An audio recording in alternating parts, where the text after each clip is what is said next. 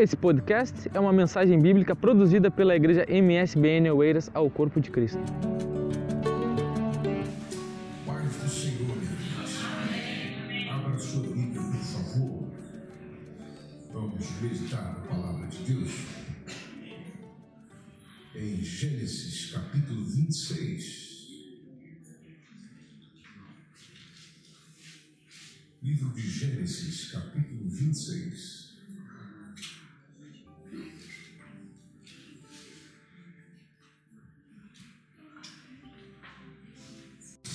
Gênesis capítulo 26, é encontrar no texto. A palavra do Senhor nos diz assim: E havia fome na terra, além da primeira fome, que foi nos dias de Abraão. Por isso, foi-se Isaque a Abimeleque, rei dos filisteus, em Gerar. Veja o verso 2. E apareceu-lhe o Senhor e disse: Não desças ao Egito. Não desças ao Egito. Habita na terra que eu te disser. Não desças ao Egito. Primeira ordem.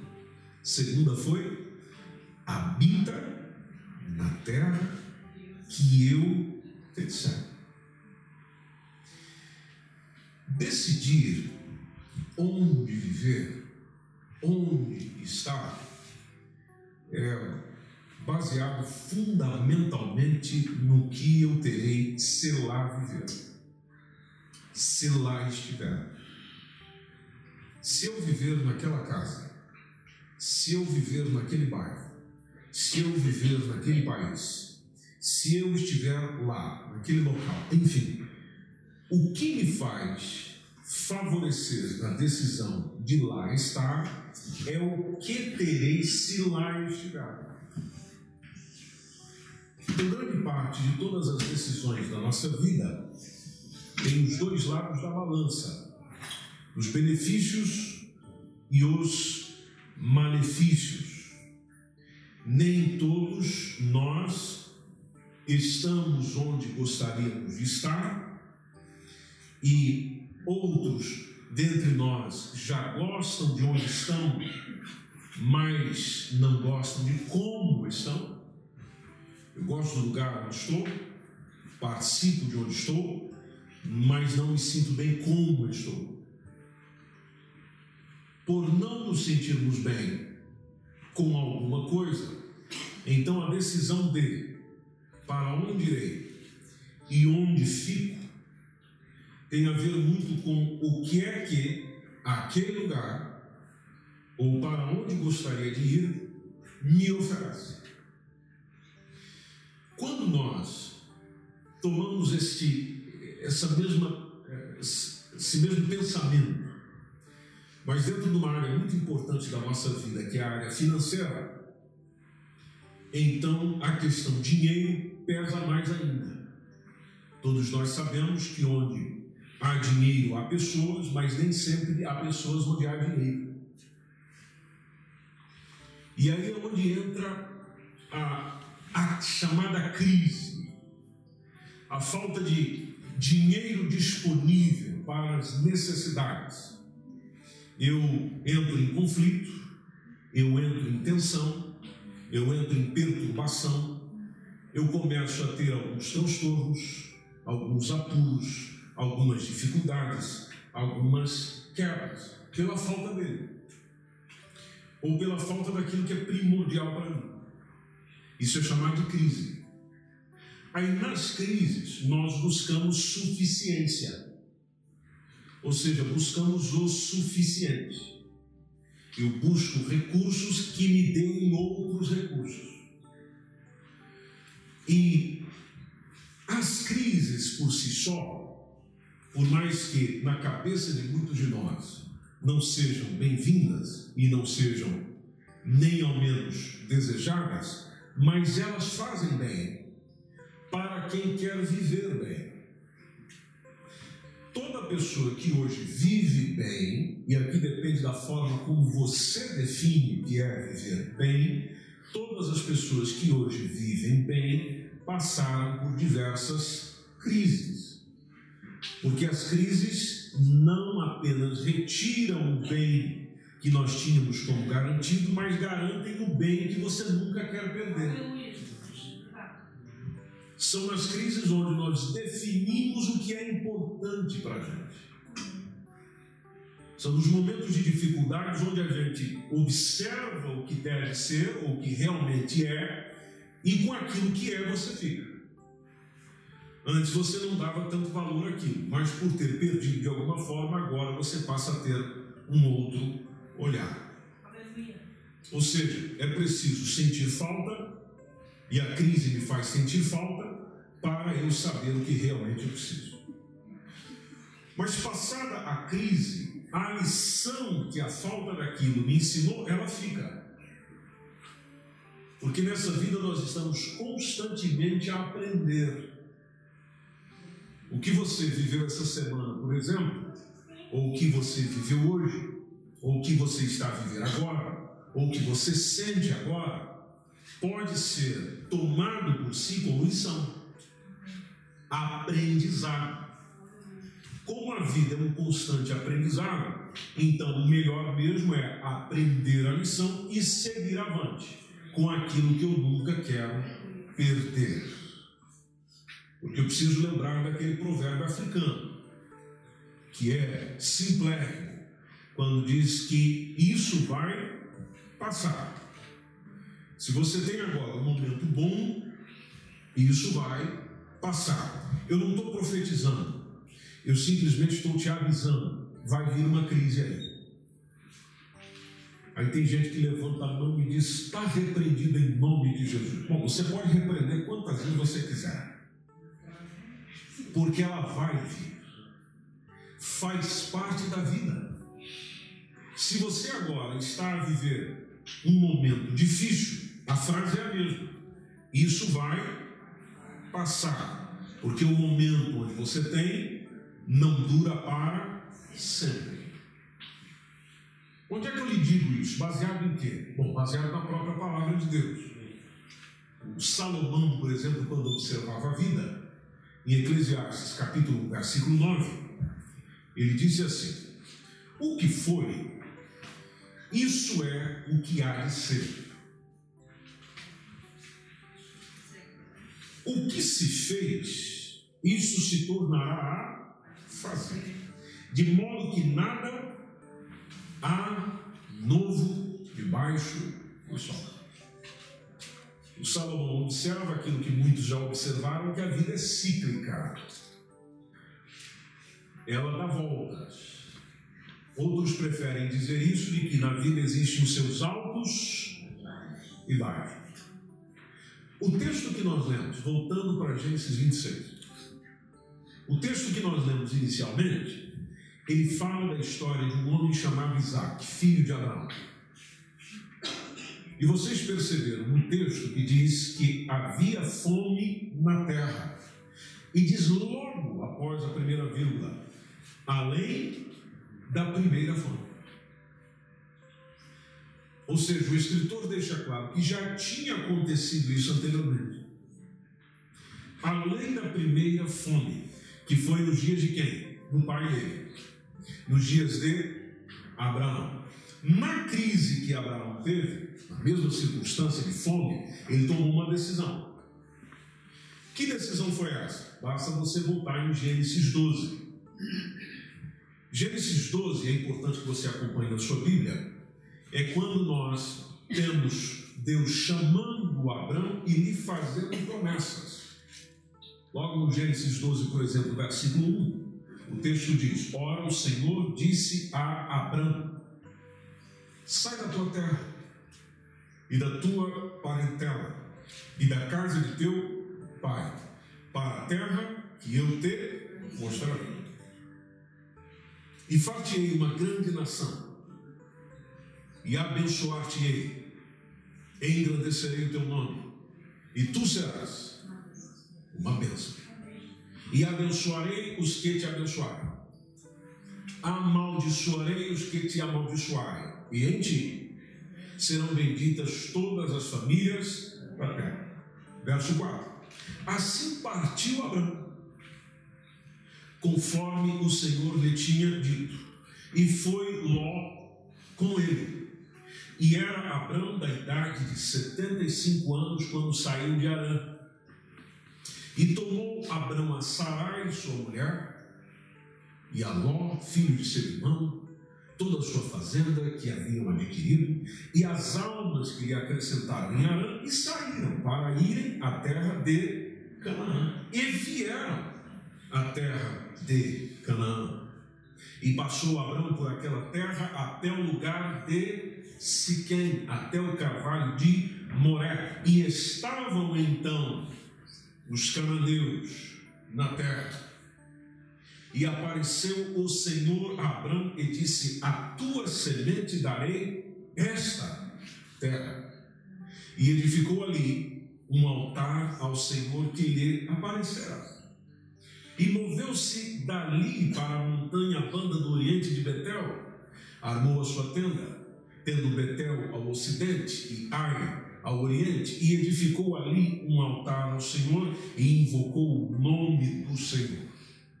O verso 9 diz que caminhou Abraão dali, seguindo ainda para a banda do sul. Logo na sequência, o texto diz que Abraão desce ao Egito. Observe o verso 10. E havia fome naquela terra, onde ele estava. E havia fome naquela terra. E desceu Abraão ao Egito para peregrinar ali, porquanto a fome era grande na terra. Vai para o Egito, porque no Egito havia comida. Ou seja, Abraão fez aquilo que nós fazemos. Nas crises, buscamos suficiência. Eu busco recursos que me deem outros recursos. Em tempos de fome, em tempos de escassez, nós tendemos a tomar decisões que envolvem mudança. Mudar de localidade, mudar de país, mudar de emprego, tentando escapar do que? Da crise. Mas vem cá, qual o problema do Egito? Se lá, pelo que nos dá a entender o texto, pelo menos foi o que Abraão fez, e aí tem o Senhor avisando o filho dele, dizendo: não desça ao Egito. Mas qual o problema do Egito? Por que essa ordem? Por que essa decisão de Abraão e por que esta ordem? É porque o Egito não era o principal problema. Mas o Egito era parte de problemas que Abraão teve. Porque no Egito, Abraão tomou decisões difíceis. E devido às decisões difíceis, ou decisões penosas, teve consequências terríveis. Gênesis capítulo 12, versículo 11, onde nós estamos, diz que aconteceu que chegando ele para entrar no Egito, é quando ele disse a Sarai, sua mulher: Ora, eu pensei que és mulher formosa à vista, e será que, quando os egípcios te virem, eles dirão: Esta é a sua mulher, e matar-me-ão a mim e a ti te guardarão em vida, por causa da sua beleza. Pois no Egito não importa quem o indivíduo era, só importa o que o indivíduo tinha. No verso 13, o pedido dele foi: Dize, peço-te que és a minha irmã. Você não vai se identificar como a minha mulher, você vai se identificar como a minha irmã. Para quê? Para que me vá bem por tua causa. É para que eu tenha algum benefício com você. E que viva a minha alma por amor de ti. A linguagem é bonita. Verso 14 diz que, entrando Abraão no Egito, viram os egípcios dito e feito. viram os egípcios a mulher que era muito formosa. E atenção, nós estamos a falar aqui de uma mulher de alguns anos acima dos 50. Então era muito formosa. E viram-na os príncipes de Faraó, gabaram-na diante de Faraó. E o que, que foi feito? E foi a mulher tomada para a casa de quem? Faraó. Ou seja, no Egito algo foi tomado de Abraão. Verso 16. E diz que fez bem a Abrão por amor dela. Abrão recebeu bem por amor dado a Sarai. E ele teve o quê? Ovelhas e vacas e jumentos e servos e servas e jumentos e camelos. Os benefícios vieram para Abrão. Abrão ficou rico no Egito. Mas atente-se que alguém importante foi tomado dele. Como Deus tinha um cuidado com Abraão e tinha promessas por cumprir através deste casal, Deus interviu. Verso 17 diz que feriu, porém, o Senhor a Faraó com grandes pragas, e inclusive a sua casa por causa de Sarai, mulher de Abrão. Então chamou Faraó a Abrão e disse: Que é isto que me fizeste? Por que não me disseste que ela era a tua mulher? Por que disseste é minha irmã? De maneira que a houvera tomado por minha mulher. Agora, pois, eis aqui a tua mulher. Toma e vai-te. Vai embora, meu irmão. Tanto que o verso 20 diz que Faraó deu ordens aos seus varões, aos seus varões a respeito, e acompanharam-no a ele, justamente até a, a, a saída, a sua mulher e tudo que ele tinha. Mas recorde-se, Abraão brincou com o perigo. Escolhas erradas e desobediência geram maldição. Maldição veio sobre a vida de Faraó. No Egito ninguém tinha temor a Deus. E por isso que tiveram que acontecer pragas para que Deus fosse buscado. No verso 17, a palavra de Deus deixa claro o que aconteceu, e nós já lemos o texto, onde vem praga sobre a casa de Faraó, por causa de Sarai, mulher de Abrão. Do Egito ele é expulso e ele volta do Egito, conforme está agora no capítulo 13 precisamente no versículo 1, quando ele sobe do Egito para a banda do sul, ele, conforme diz o texto, a sua mulher, tudo o que tinha, e o Ló com ele. O verso 2 diz que ia Abrão muito rico em gado, em prata e em ouro abundância financeira. Porém, essa mesma abundância financeira trouxe crises familiares. Tanto que o versículo de número 5 do capítulo 13 diz que Ló ia com Abrão e também o Ló tinha rebanhos, vacas e tendas. Onde surge o problema? Verso 6 não tinha capacidade a terra para poder habitar juntos, porque a sua fazenda era muita, de maneira que não podiam habitar juntos. Abraão e Ló separam-se.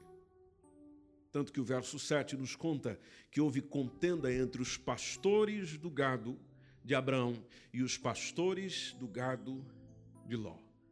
Crise familiar. Nesta crise familiar, Deus renova a Abrão a promessa que ele já tinha feito. Isso está no verso 14, quando diz o Senhor a Abrão, depois que Ló se apartou dele: Levanta agora, levanta os teus olhos, olha desde o lugar de onde estás, para a banda do norte e do sul, e do oriente e do ocidente, porque toda esta terra, Abrão, que vês, eu te hei de dar a ti a sua semente, não por alguns dias, mas é para sempre. Verso 16: Farei a tua semente como pó da terra, Abraão. De maneira que, se alguém puder contar o pó da terra, então também a tua semente será contada. Então levanta-te, Abraão, percorre essa terra no seu comprimento, na sua largura, porque a ti te darei. O verso 18 diz que Abraão armou as suas tendas e veio, e habitou num, nos carvalhais de Manre, que estão junto a Hebron, e ali ele edifica um altar ao Senhor. Aí você deve estar a perguntar: legal, o que é que isso tem a ver com o texto que nós lemos inicialmente? O que tem a ver é que Abraão foi para a mesma terra que Isaac, que nós lemos na leitura inicial. Se você for a Gênesis capítulo de número 20 agora, você vê um novo momento da vida de Abraão, mas uma repetição de um fato, que é Abraão negando que Sara é a sua mulher, novamente. Só que desta vez é aonde? No Egito? Não. Desta vez é na terra de Gerar, a mesma terra, onde nós lemos no capítulo 26 que foi Isaac para fugir da fome. Observe o verso 1 do capítulo 20. Partiu Abraão dali para a terra do sul e habitou entre Cádiz e Sur e peregrinou em Gerar. Peregrinou em Gerar. Nós temos situações semelhantes por aqui. Veja o verso 2. E havendo Abraão dito de Sara, sua mulher, é minha irmã, então enviou Abimeleque, que era o rei de Gerar, e tomou a Sara. Tanto que o verso 3 nos diz que Deus, porém, veio a Abimeleque. De que forma? Em sonhos, de noite, e disse-lhe: Eis que morto és, por causa da mulher que tomaste, porque ela está casada com marido. Verso 4. Mas Abimeleque ainda não se tinha chegado a ela, não tinha estado com ela, não tinha dormido com ela. Por isso ele diz: Senhor, e aqui a gente vê um temor a Deus por parte de Abimeleque, diferente de Faraó do Egito, onde ele dialoga, ele diz: Senhor, matarás também uma nação justa. E o verso 5 diz: Não me disse ele mesmo, é minha irmã. E ela também disse, é meu irmão. Então, Senhor, dizendo Abimeleque, em sinceridade do coração e em pureza das minhas mãos, eu tenho feito isso. E disse-lhe Deus em sonhos: Bem eu sei que na sinceridade do teu coração fizeste isso, e também eu te tenho impedido de pecar contra mim. Por isso, não te permiti tocá-la. Agora, pois, faz o seguinte, Abimeleque, verso 7. Restitui a mulher ao seu marido, porque profeta é, e ele rogará por ti para que vivas. Porém, se não lhe restituíres, sabe que certamente morrerás, tu e tudo o que é teu. Abimeleque não demorou. Diz o verso 8 que ele se levanta pela manhã de madrugada. Chamou todos os seus servos e falou todas essas palavras em seus ouvidos, e temeram muito aqueles varões. Então Abimeleque, diz o verso 9, chama Abraão e lhe diz: Que é que você nos fez? E em que, que eu pequei contra ti para trazeres sobre mim o meu reino tamanho pecado? Tu me fizeste aquilo que não deverias ter feito. Aí disse mais Abimeleque a Abraão: Que tens visto para fazeres tal coisa? Onde é que você está com a cabeça? Aí o Abraão achava que ali ninguém temia a Deus, engano do Abraão também. Porque o verso 11 está lá a resposta do Abraão, porque eu dizia comigo, certamente não há temor de Deus neste lugar, e eles me matarão por amor da minha mulher. Aí o verso 12 ele esclarece, e na verdade ela é minha irmã mesmo. Não tem mentira aqui. Ela é minha irmã, é filha de meu pai, mas não filha da minha mãe. E ela veio a ser a minha mulher, é minha irmã. E o verso 13 diz que aconteceu que, fazendo-me Deus sair errante da casa de meu pai, eu lhe disse: Seja esta graça que me farás em todo lugar onde viermos. Dize de mim, é meu irmão. Ainda eu fiz um voto nesse sentido, um compromisso nesse sentido. Eu vou usar essa graça. Só que a única diferença é que ali havia temor a Deus. Diferente do Egito. Em Gerar havia temor a Deus. Então o verso 14 diz que Abimeleque toma ovelhas e vacas e servos e servas e os deu para quem? Para Abraão e ainda restituiu-lhe Sara, a sua mulher. E em Gerar ainda lhe ofereceram terra, porque o verso 15 tem o Abimeleque a dizer: Eis que a minha terra está diante da tua face. Habite onde for bom aos teus olhos. E ainda naquele dia ele olha para Sara e diz no verso 16: Vês que eu tenho dado ao teu irmão já que vocês são uma família muito diferente, então eu tenho dado ao teu irmão mil moedas de prata, eis que elas te sejam por véu dos olhos para com todos os que contigo estão e até para com todos os outros. E estás o quê? Advertida. Ainda deu uma, um relatório para ela. Benefício disso tudo, verso 17 diz que o, o, o Abraão orou a Deus Deus vem e sara Abimeleque e a sua mulher e as suas servas, de maneira que tiveram filhos. Aí o verso 18 explica isso. Porque o Senhor havia fechado totalmente as madres da casa de Abimeleque por causa de quem? De Sara, mulher de Abraão. Vamos agora para Gênesis 26?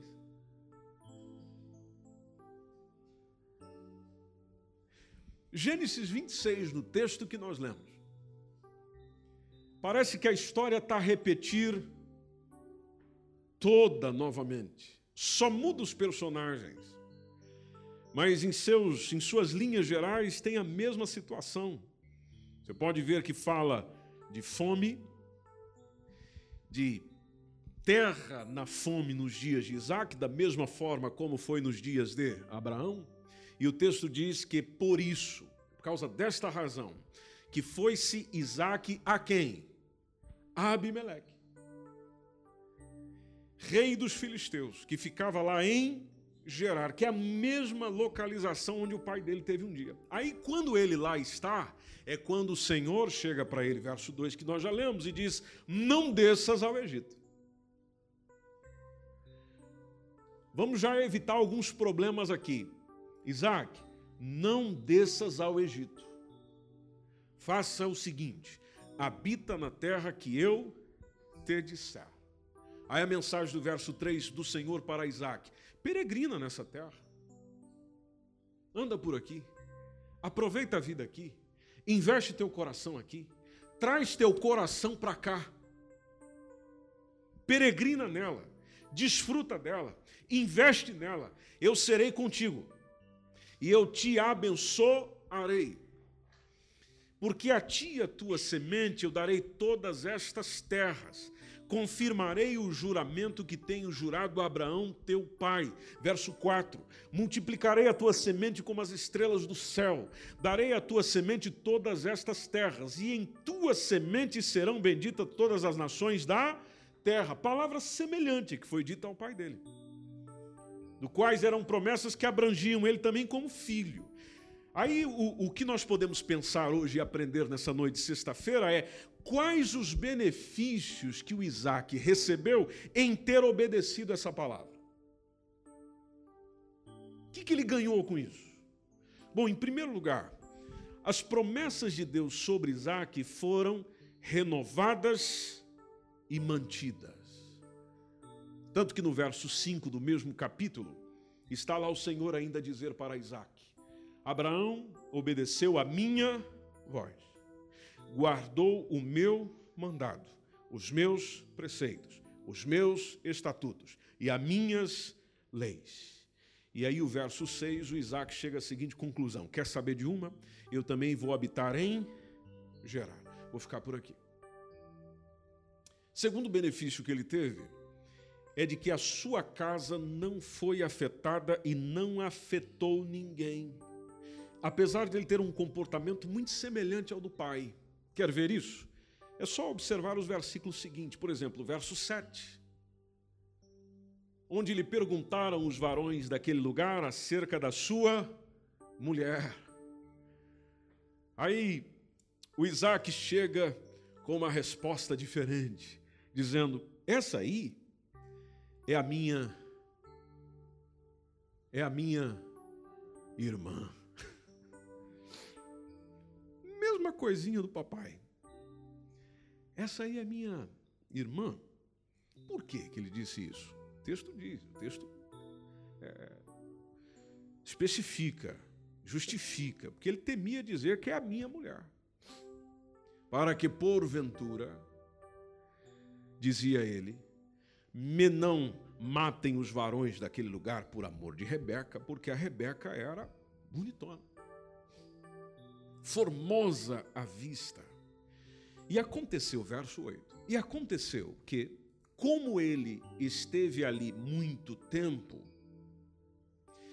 então Abimeleque, que era o rei dos filisteus, olhou por uma janela, porque ele também era curioso, e viu, e eis que Isaac estava naquela brincadeirinha com Rebeca, a sua mulher. Então Abimeleque chama Isaac e diz para ele: Eis que na verdade é tua mulher. Oh, mas de novo isso. Como, pois, disseste a minha irmã? Aí o Isaac responde: Porque eu dizia, para que eu porventura não morra por causa dela. Aí diz o Abimeleque no verso 10: O que é que nos fizeste? Facilmente se teria deitado alguém deste povo com a tua mulher. E tu terias trazido sobre nós um delito. O que, que a gente vai percebendo dessa, dessa história toda, minha gente querida? Parece que a confiança que Isaac tinha em Deus falhou nesse momento aqui. Isso nos mostra que nós somos humanos, somos imperfeitos, estamos sujeitos a errar nos momentos de crise. E Isaac errou. Tanto que no verso 11 manda Abimeleque a todo o povo, dizendo: qualquer que tocar neste varão ou em sua mulher, certamente morrerá. Ainda foi protegido. Terceira coisa que aconteceu com ele ali é que ele foi ricamente abençoado nas suas finanças. Veja, veja como compensa obedecer a Deus quando Deus diz assim para a gente: fica aí. Porque o versículo de número 12 diz que Isaac, o, o Isaac semeou naquela mesma terra e colheu. E naquele mesmo ano, sem medidas. Por quê? Qual o segredinho? Qual é o papelzinho guardado embaixo do travesseiro? Porque simplesmente o Senhor o abençoava. Isaac semeou em Gerar, Isaac semeou em sua terra, até mesmo em tempos de fome. Semear, gente, envolve esforço, envolve fé. Agora veja que nessa mesma terra, com as dificuldades que estava tendo, Isaac simplesmente faz a sua parte.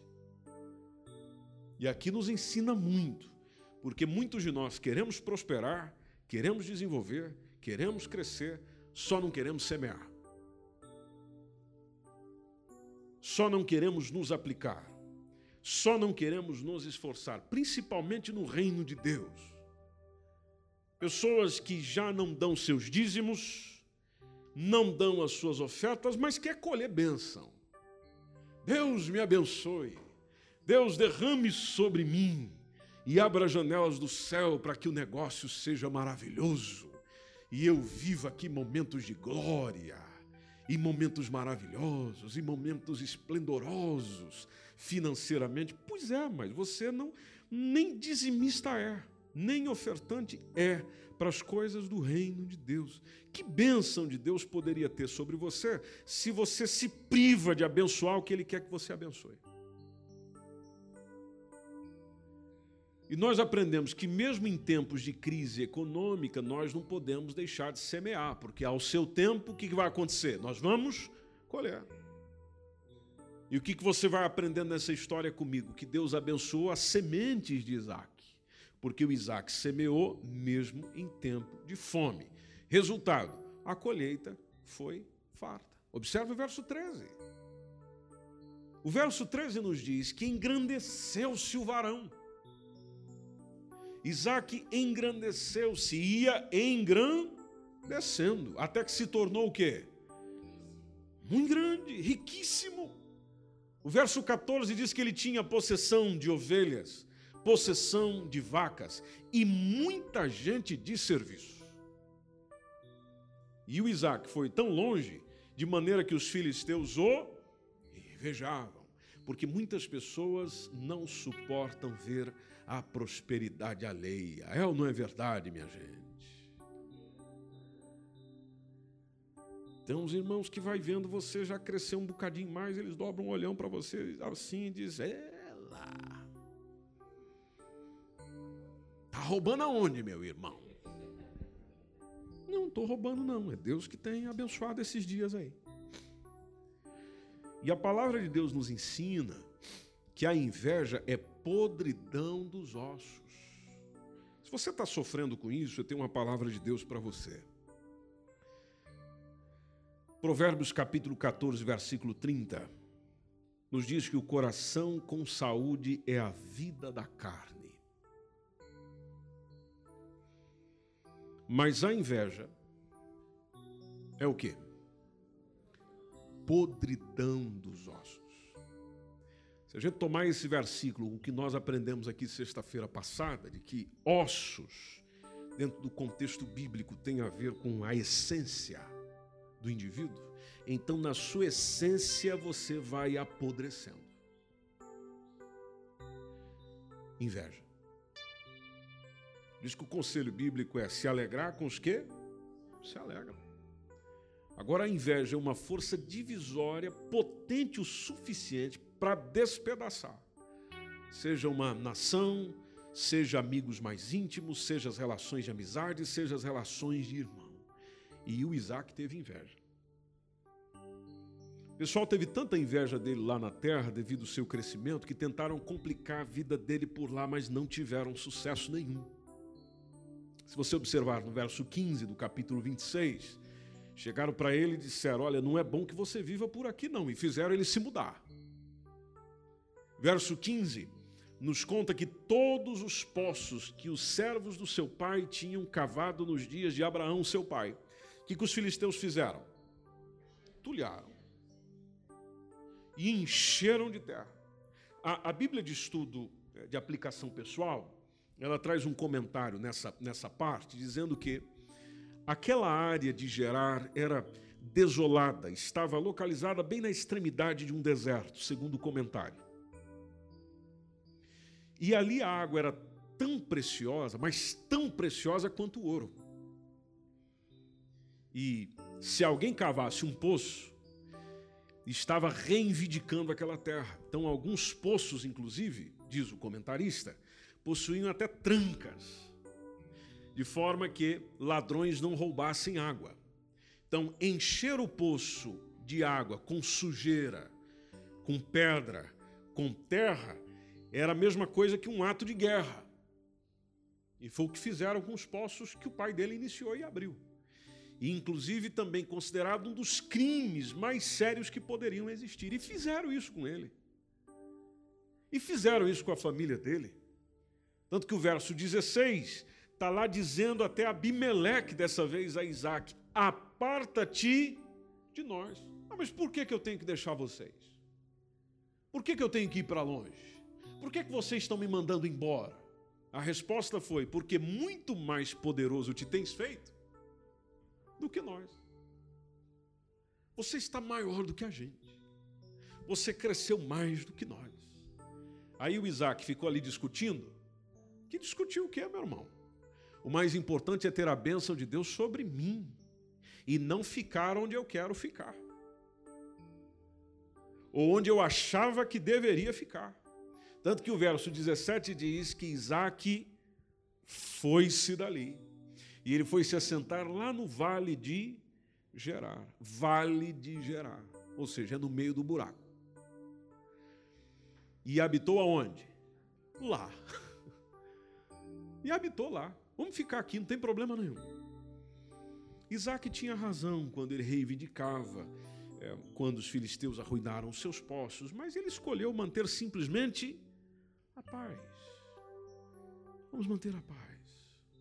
Sabe o que, ele fez? Ele tenta recuperar os poços. Inclusive encontrou ali muita água. A água tinha um grande valor, como foi dito, porque ela, ela tinha um, um valor essencial para poder atender o rebanho, para poder atender a agricultura. Então, quem encontrava a água tinha um poço de petróleo, tinha uma mina de ouro. E se você observar no verso 18, está lá: E tornou Isaac e cavou os poços de água que cavaram nos dias de Abraão, seu pai, e que os filisteus taparam depois da morte de Abraão, e chamou-os pelos nomes que o chamara seu pai. Verso 19 diz que cavaram, pois, os servos de Isaac naquele vale. E acharam ali um poço de águas. Interessante essa expressão águas vivas. Um poço de águas vivas. Outras versões dizem um grande veio de água, ou seja, água com força, com abundância. Qual dificuldade que o Isaac tinha por ali? Tudo que ele fazia e tinha sucesso, as pessoas queriam tomar dele. E ele teve que trabalhar muito e se movimentar muito. Veja o que diz o verso 20.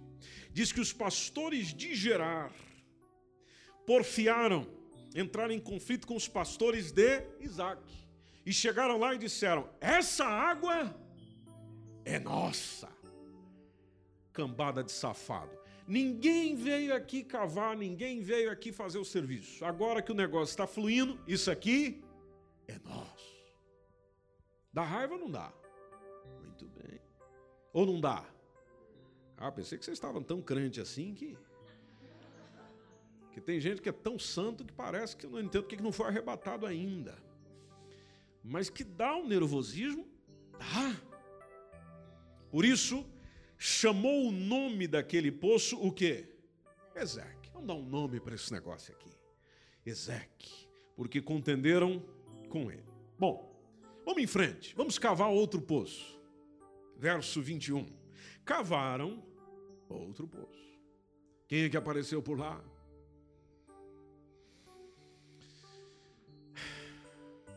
Aquela gente. Aí diz o texto que porfiaram e também porfiaram, brigaram, discutiram sobre ele. Aí o Isaac falou: vamos dar um nome para isso aqui, porque isso aqui a gente não pode esquecer. Vamos dar o nome de Sitna. Interessante, um temperamento manso de Isaac. Mansidão é uma das qualidades do fruto do Espírito Santo. Agora, lembremos de uma coisa muito importante: ser manso não é ser covarde. Ser manso não quer dizer ser passivo. O que é ser manso, então? Ser manso é ser controlado, guiado pelo Espírito Santo. É saber que há momentos onde você fala um bocadinho mais intenso, mas também existem momentos que é melhor se calar. Por quê? Porque eu. Não, não, porque o Espírito Santo lhe orienta para o que deve ser feito. Até porque é uma recomendação do Evangelho em 2 Timóteo, capítulo 2, versículo 24, que nos diz que ao servo do Senhor. Quem é servo do Senhor aqui diz amém. amém. Então há uma palavra de Deus para você hoje. Principalmente para você que gosta de brigar. Você que não perde uma discussão, não aguenta uma provocação. Esse texto é para você. Deus reservou essa noite para você ouvir esse texto. Aleluia. Hum. Vamos ler juntos esse texto para ver se a gente guarda no coração e volta para casa calminho, sereno e tranquilo. Vamos lá? No 3. 3. E ao servo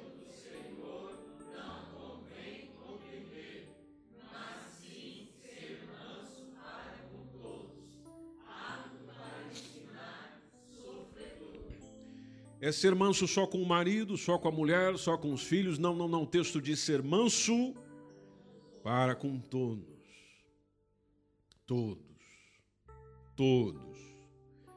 E ainda apto para ensinar.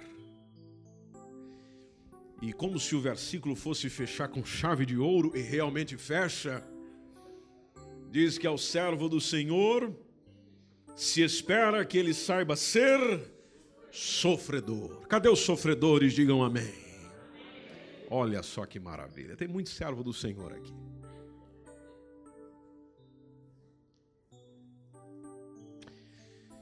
Pensa aqui comigo uns 15 segundos. Você estaria disposto, você estaria disposta a abandonar uma posição importante, uma importante posição ou uma possessão valiosa para manter a paz com alguém.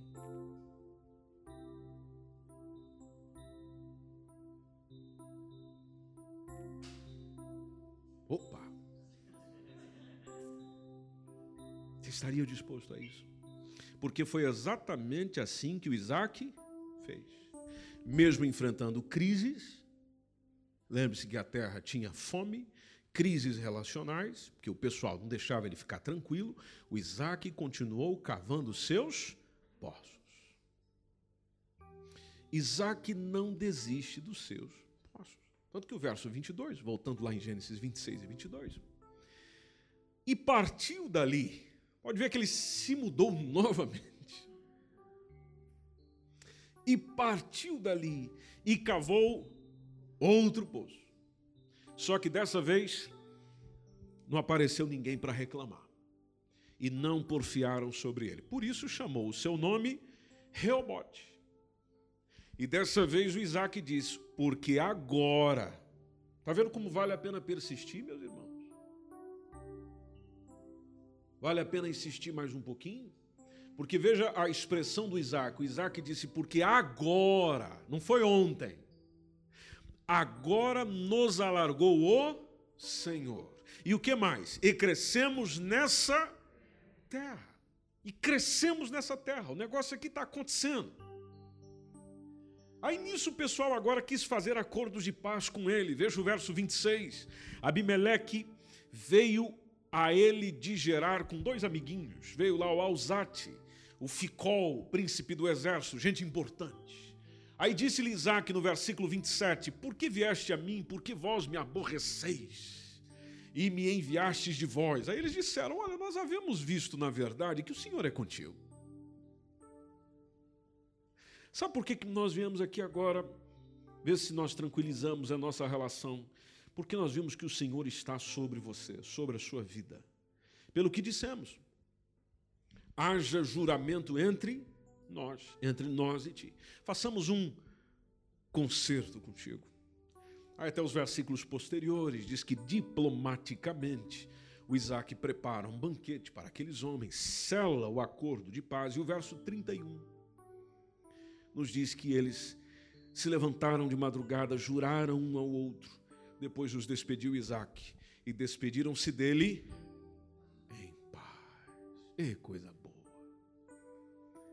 despedir-se de alguém em paz. Tudo isso por quê, meus irmãos?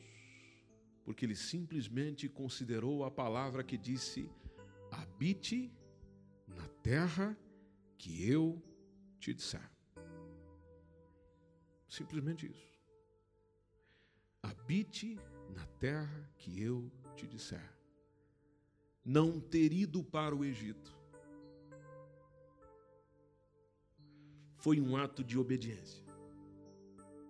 Foi um ato de fé. Porque se Deus disse para ele não vá para lá, é porque ele se sentiu tentado para isso. Ele mostrou simplesmente confiar na provisão divina, mesmo em tempos de escassez. Consequência, teve sucesso. Porque o sucesso na nossa vida depende não do que está acontecendo na economia, não do que está acontecendo no país, não do que está acontecendo na cidade. O sucesso depende do que o Senhor disser. Quando o Senhor está conosco, minha gente, quando o Senhor está conosco e decide nos abençoar, ninguém, repito, ninguém, repete comigo, ninguém, ninguém pode nos impedir de receber as bênçãos do Senhor. Guarda uma coisa no teu coração hoje, antes de nós orarmos juntos. Não existe absolutamente nada de errado em querer mudar, em querer se ver livre das dificuldades, em querer se ver livre das crises. Não existe nada de errado nisso. O que é importante considerarmos sempre é que toda mudança, toda mudança deve ser feita com a orientação de Deus. Faça isso. Não ouse tomar decisões a bel prazer. Para onde você vai, onde você viverá, com quem você fica, com quem você não deve é, ficar, com quem você firma compromissos, em qual igreja você vai fazer parte,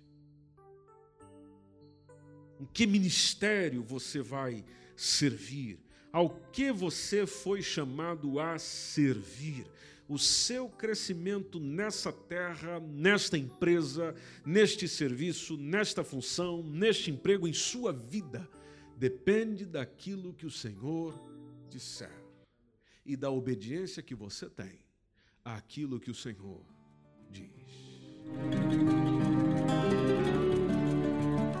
Esse foi mais um podcast produzido pela Igreja MSBN Oeiras ao Corpo de Cristo. Siga-nos nas nossas redes sociais, Facebook e Instagram. Subscreva o nosso podcast e o canal no YouTube. Saiba mais em msbnportugal.com.